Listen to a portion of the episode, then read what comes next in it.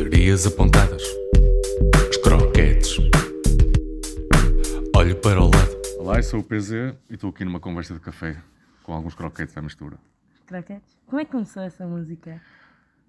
Ah, fiz, um, fiz o beat e lembro que estava no meu quarto ah, a, a curtir o beat e comecei a, a improvisar e de repente num, num momento chave da música lembrei-me de croquetes e comecei-me a rir e decidi fazer uma, uma música à volta desse momento chave que é, lá está, em certos momentos da música que eu, que eu eh, digo, canto, croquetes, e, e então vem-me também memórias do que é que os croquetes eh, têm um lugar especial na minha memória, em festas de anos, eh, também sempre que vamos aos casamentos ou alguma, ou alguma festa assim mais eh, pipi, ou, há sempre os croquetes.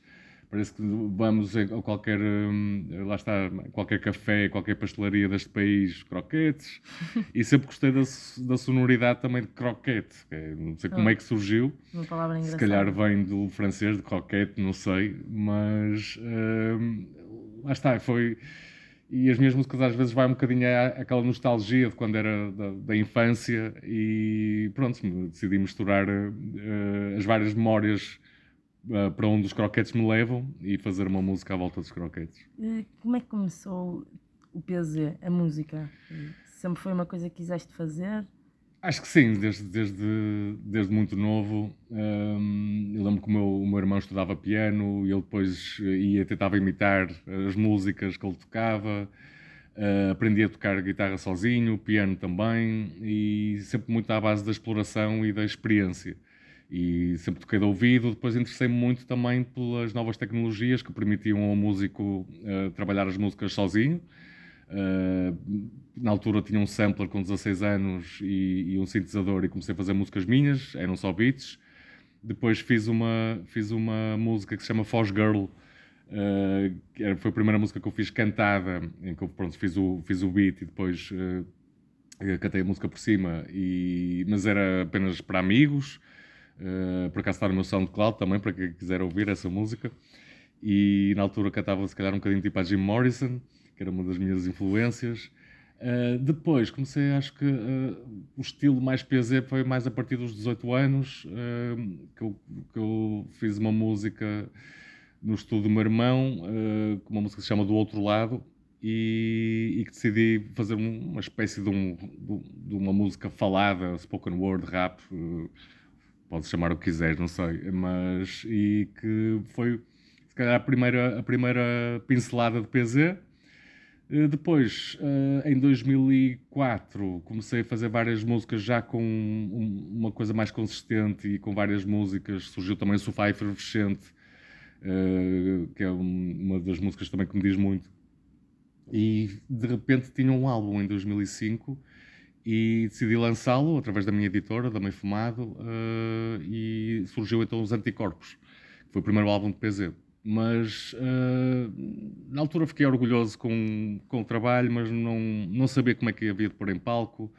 Eh, entretanto, surgiu outro projeto com o meu irmão, que é o Paco Hunter, aí comecei a, e também tinha outra banda com ele e mais dois amigos, que era a Zen Dyslexic Band, também faziam parte da editora, da Meio Fumado, que era músicas de improviso, e começamos a, a- comecei a ter experiência de palco.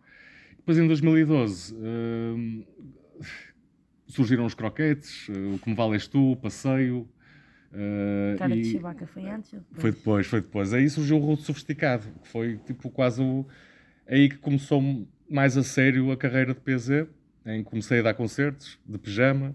Eh, os croquetes também depois começaram, começaram a ser partilhados pelas pessoas. Eh, e, e no, pá, aí dois anos a seguir fiz a cara de Chewbacca com o DB.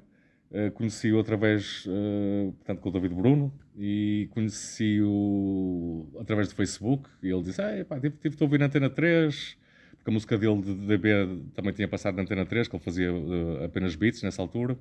E eu fui ver a página dele do Bandcamp e tinha, e tinha um disco que tinha um gajo com uma cara de Chewbacca e lá tinha o, o instrumental da cara de Chewbacca. E então eu pedi autorização, olha, pá, eu fui ouvir o teu disco, pá, curti largo, gostava de fazer aqui uma cena com, com este beat.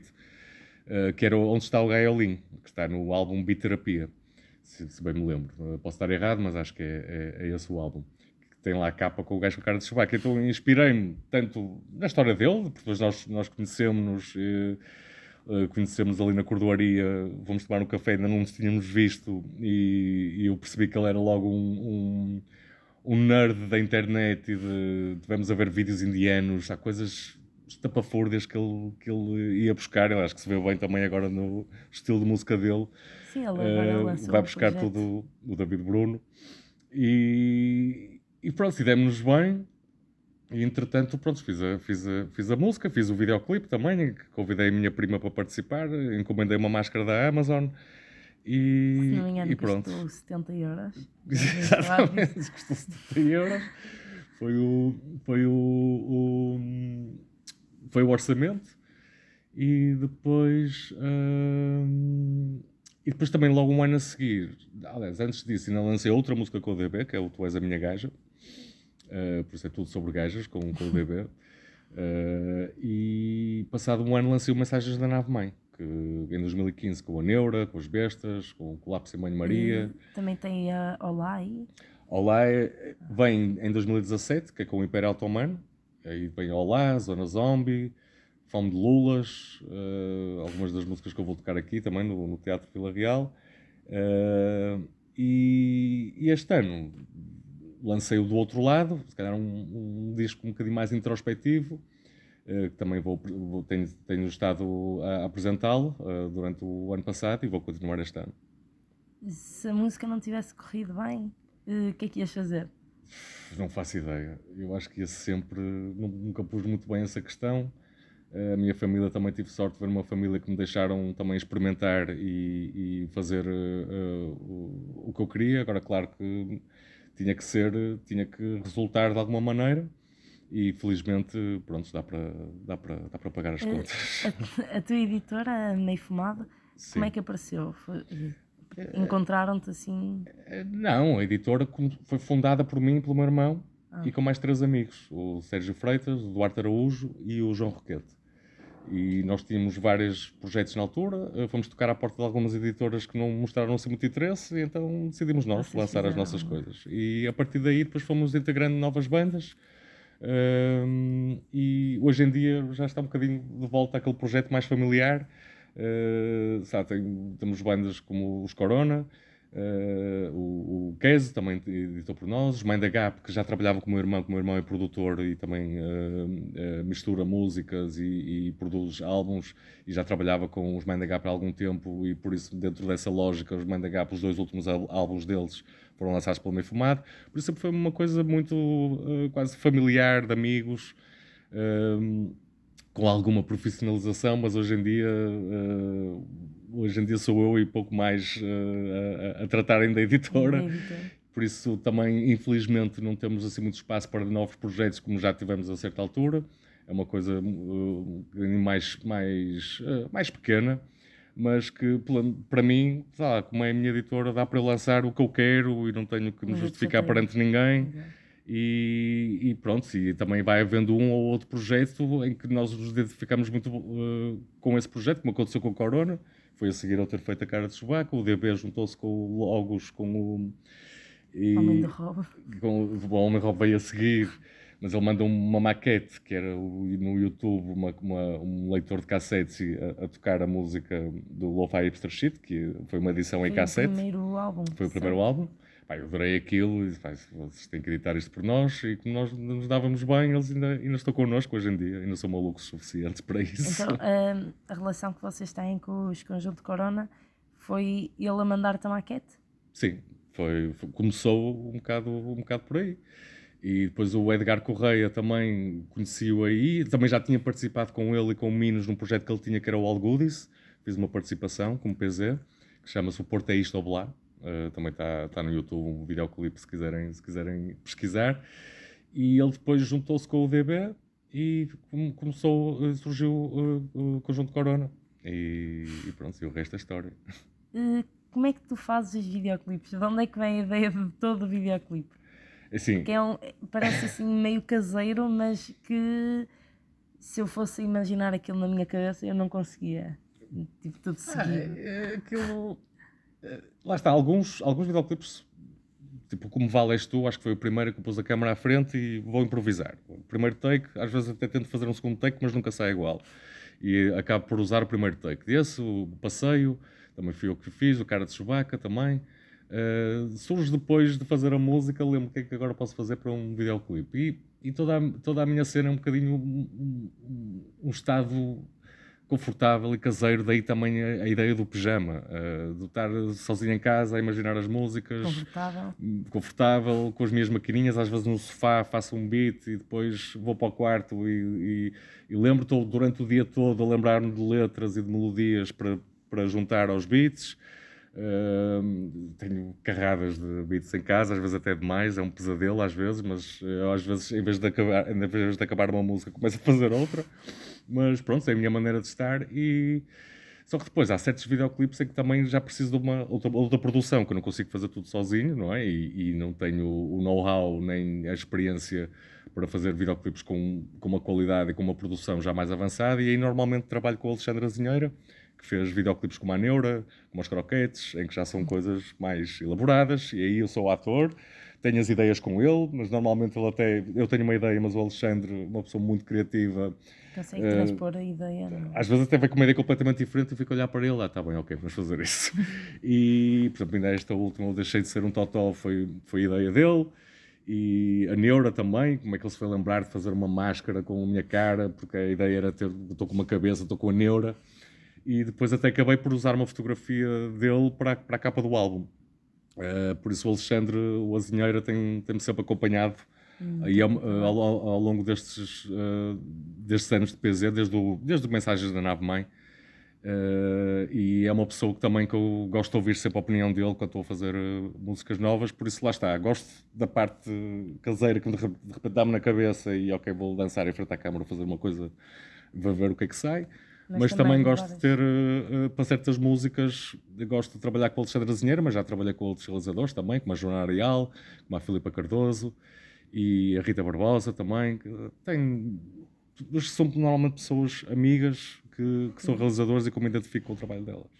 Eh, Como é que a tua prima ficou depois de saber que tinha de fazer o cara de Chewbacca? Eu propus-lhe e ela disse, ok, vamos, siga. E ela, por cima, ela, ela é uma ótima dançarina, eh, danças africanas, eh, e acho que Com a máscara era confortável? Eh, a máscara ainda era nova, hoje em dia está um bocadinho mais, mais desfeita, eh, mas conseguimos pôr assim um nó em que parecia que ela estava com o rabo de cavalo, mas também prendia a máscara. E fomos para o Cais de Gaia divertir-nos, basicamente. E então chamei também eh, uma amiga para, para, para filmar-nos, porque eu não podia estar a filmar quando estávamos nós no café ou, ou a passear.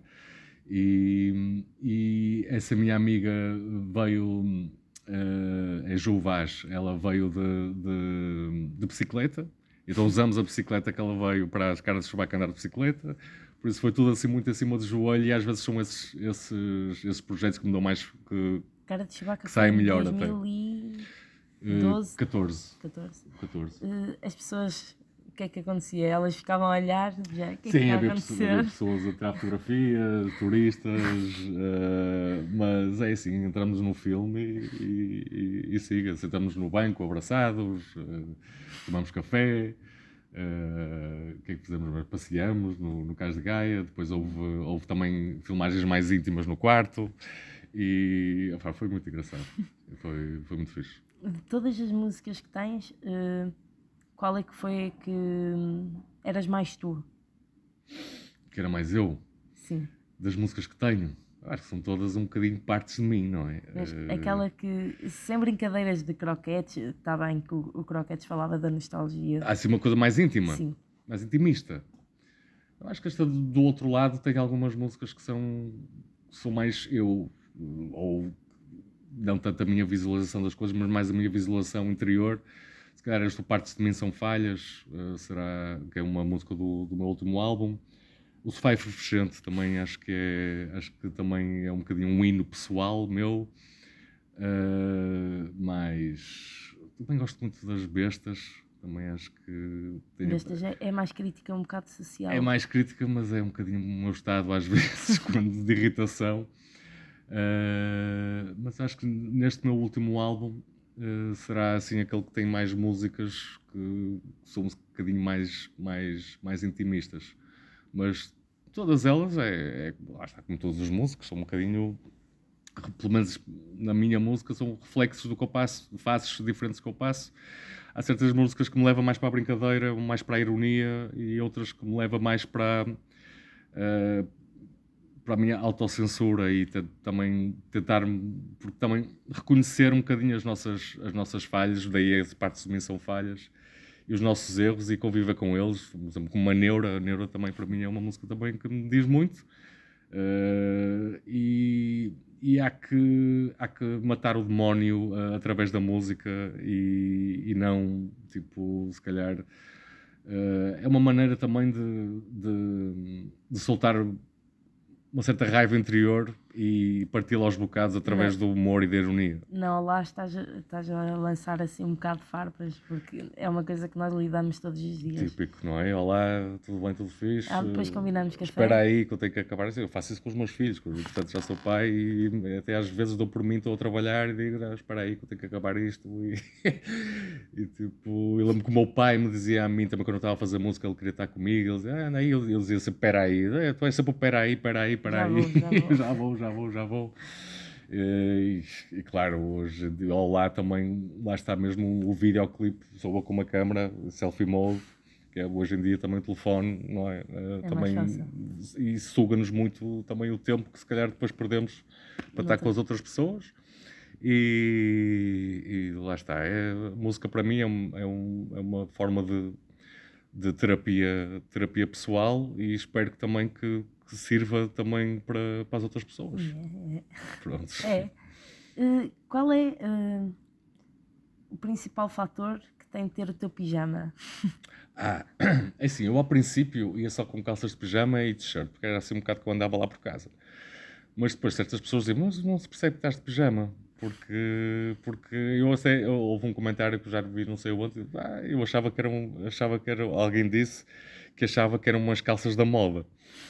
Eu, pá, cara, uns, uns pijamas aos quadradinhos não, não sei o quê. Não convence ninguém. Mas eu também tinha, tipo, pijamas assim mais tradicionais. Uh, que era, lá está, com a camisinha, não sei o quê. Então aí, pronto, aí não há, não há dúvidas. Estou todo de pijama. E eu tenho um que foi um pijama, até que tem uma história típica dos pijamas, que foi a minha mãe que me deu no Natal. E às risquinhas, assim, mais típico. E normalmente assim, tenho, tenho usado mais esse já tive um pijama também com umas nuvenzinhas, que era assim mais ridículo, que também está no videoclipe da Mais, mais um realizado pelo Alexandre Azinheira, que também gostava muito, mas perdi num concerto, alguém, alguém o tirou. E, e, pronto, tenho que ter mais cuidado com os meus pijamas hoje em dia. Mas para já é muito aquele pijaminha das, das riscas típico que eu, que, eu, que eu gosto de usar. Já pensaste em usar aqueles baby grows? É já pensei, já pensei. Unicórnio e já tive... dinossauro. Mas eu já, já, já, já sou um bocado um senhor. e por isso já tenho, tenho que usar um senhor pijama, ou um pijama senhor. Mas já pensei, já pensei. Também já pensei em comprar umas pantufas de Chewbacca, mas nunca, nunca me cheguei à frente. Essa faltava. Uh, é, pode ser, mais lá para a frente vou, vou, vou começar a variar mais uh, os pijamas. Mas lá está, o pijama também é aquela coisa confortável e tem que, se, tem que estar confortável dentro dele. E sendo esse o que eu me sinto melhor hoje em dia, gosto de ir para o palco também no, no, pijama. no pijama mais confortável. Uh, eu vi que fizeste uma entrevista, eh, deste, deste não, respondeste numa entrevista que foste com cerca de 8 anos ver o Lou Reed. Uh, sim, pai. Como assim? Como é que alguém com 8 anos já vai a esse concerto? Porque tive a sorte de ter um, um pai que, que gostava imenso de música, ouvia todo o género de música e gostava de Lou Reed, David Bowie, mesmo Madonna e Michael Jackson também fui ver quando era muito novo e levou-me esses concertos todos. E por isso foi uma educação musical que eu tive a sorte de ver ao vivo uh, e, e, são experiências inesquecíveis. Algumas delas até tenho pena de ser tão novo, porque nem percebia muito bem a dimensão musical e o que é que eu estava ali a ver, tipo, David Bowie. Tipo, para mim, quando, quando és muito novo. David Bowie. e, e eu me de ver David Bowie ao de Alvalade, mas não, na altura gostei, gostei do espetáculo, mas era muito novo ainda. Exato. Depois, mais tarde, mesmo quando era teenager, eh, eh, o meu pai levou-me a ver os concertos do Nirvana, dos Pearl Jam, Soundgarden, já foi cá? e, sim, cá, cá. E os Guns N' Roses também. E, portanto, mesmo quando eu era teenager, ainda quando não tinha muita idade para ir sozinho, o meu, pai ia e depois deixava-me lá com os amigos ou qualquer coisa assim. Porque eu tenho ideia que com 8 anos, eu se fosse a um concerto dos Nirvana e ir a um concerto dos Desert ia dar a mesma coisa. Pois, e é isso. Eu acho que ao ver David Bowie, por exemplo, tenho essa memória de eu achar, mas isto aqui ah, não, não me diz muito. Mas lá está, mais tarde, à medida que eu fui, que eu fui crescendo ah, e comecei-me a interessar pela música, era, era, era quase tudo na vida. eh, e na, o, o meu pai era, foi ele que me mostrou até Nirvana, Pearl Jam, eh, na altura do Grunge, eh, dos anos 90. E, e por isso, mesmo não, não dizendo muito, eh, já ficava ali uma coisa na cabeça. Eh, e lembro perfeitamente do concerto de Michael Jackson, da Madonna também fui ver, E na altura. foram umas influências importantes para a tua música atualmente? Ou Alguns deles sim, sim. Eh, então David Bowie comecei a gostar mais tarde.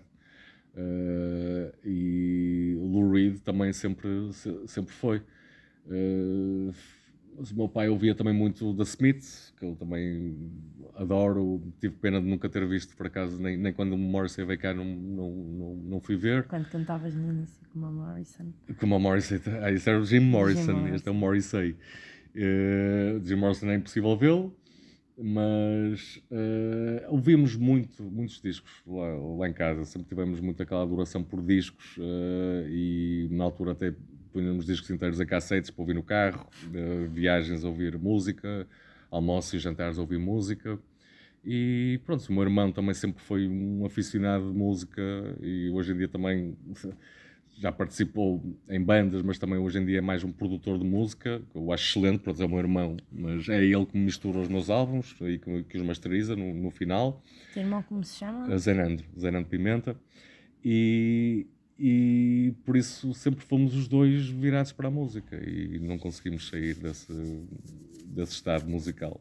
Isso é bom. Mas eh, o, o teu irmão só teve, para além do projeto do Paco Hunter e do Meio Fumado, o que é que fez mais? Fez o- um projeto em que lançou na altura das primeiras editoras de música eletrónica em Portugal, que era a Nylon, eh, um projeto chamado Type.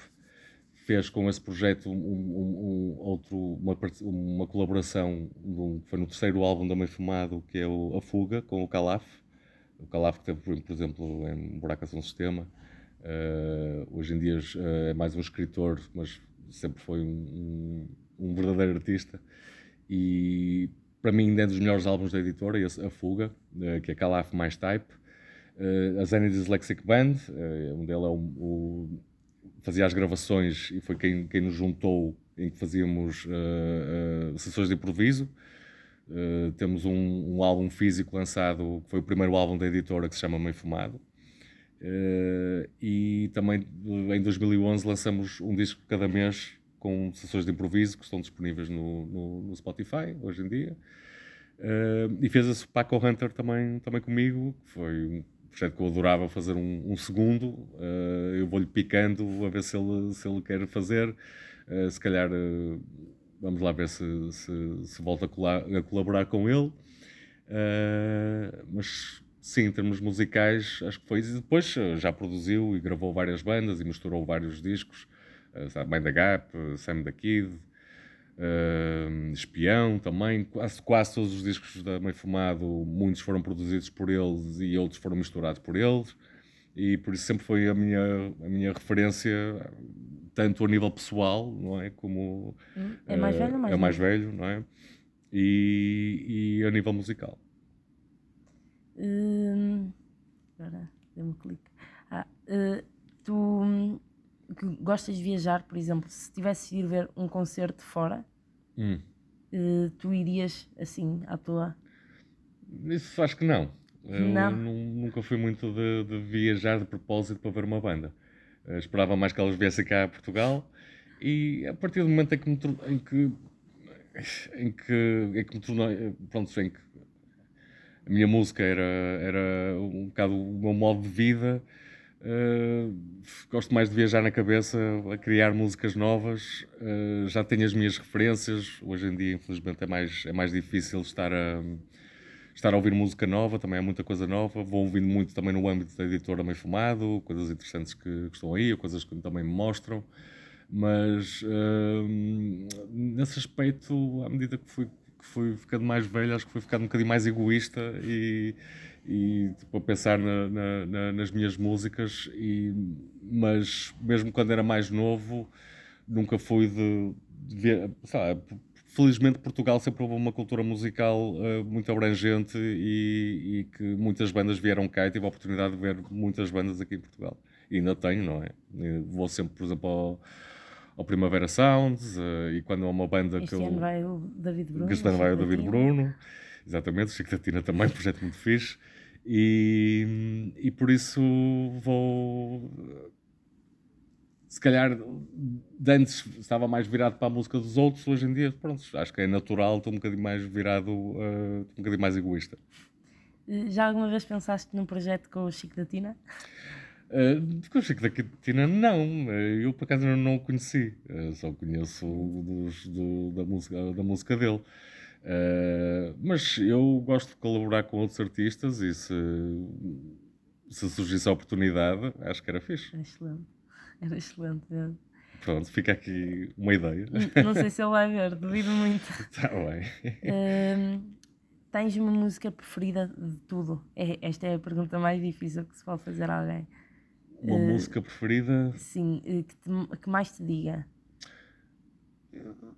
Se calhar a Sing Your Life do Morrissey. Não conheço. Pronto. Mas esta é a música que vai ficar a fechar o podcast. Pronto. Já está. Ok. A letra, a letra é um bocado inspiradora também para quem quer, para quem se quer aventurar na música. Uh, ouçam a letra e, e a música também é, é, é excelente e, e, acho que é sempre uma música inspiradora para nos dar ah, uma certa uh, motivação e despreocupação do que é fazer música. Ok. Muito obrigada. Obrigado.